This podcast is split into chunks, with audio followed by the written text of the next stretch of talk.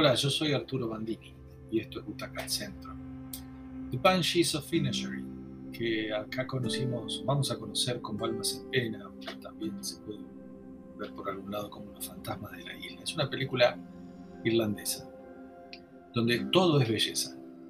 Hay una fotografía perfecta, hay una historia simple, de vidas simples, y un duelo actoral que es de lo mejor que se puede ver en pantalla con la Irlanda de 1913 de fondo.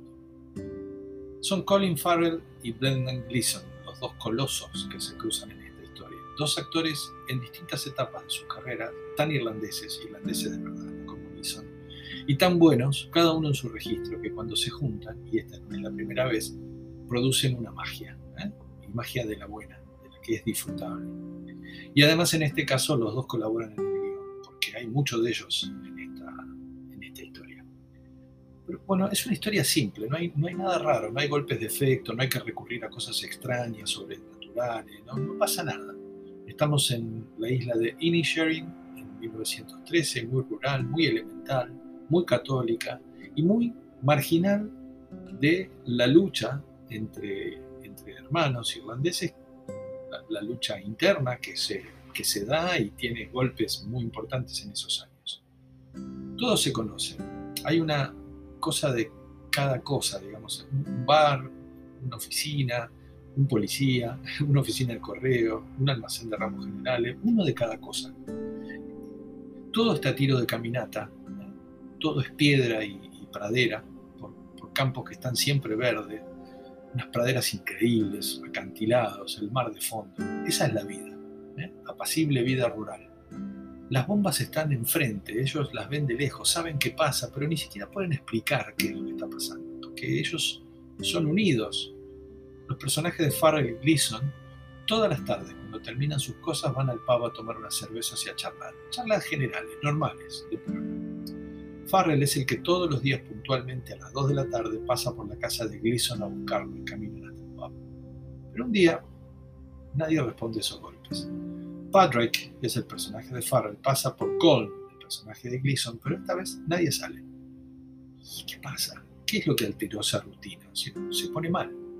Cole se lo explica muy bien. Ya no quiero ser tu amigo, dice. Ya no más, me, me aburrís, sos aburrido tu charla es aburrida, estás dos horas hablando de tu burra, y la verdad que yo puedo emplear el tiempo que empleo en esa charla en otras cosas que me parece que me van a servir un poco más y van a dejar legado. Componer música, por ejemplo. Colm es violinista. Bueno, ese es el disparador de esta comedia con toques negros, muy básica y a la vez muy profunda y humana, que corre por los caminos de la desesperación y de la amistad. Todos le dicen a Patrick que ya no le hable, que se le va a pasar, no se resigna a perder a su amigo, a esas charlas que le eran todo para su tarde, las que no lo sacaban, que la sacaban, perdón, de esa monotonía de granjero, cuyas tareas terminaban puntualmente al mediodía. Los personajes secundarios son todos increíblemente buenos, tiernos, complejos, pueblerinos. Quizá el único personaje más sofisticado es el de Jovan, la hermana de Patrick, que termina yéndose de la isla. Y los demás son ingenuos. Hay un personaje que es el hijo del policía que se llama Dominic, que es un encanto de personaje.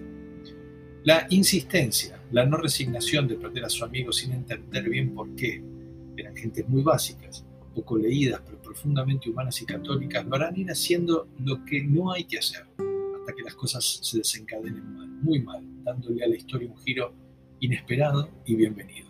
Hay alguna morosidad en el relato, pero están tan bien compensadas por la fotografía, que es increíble, y por la música y por el encanto de esos personajes, que todo nos va a, resultar bueno, todo va a fluir de manera suave y efectiva.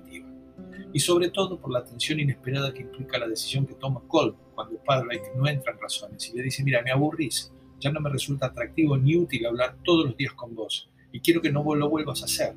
Pero como, como si fuese uno de los burros de su granja, Patrick no lo entiende y vuelve y vuelve a que él le explique.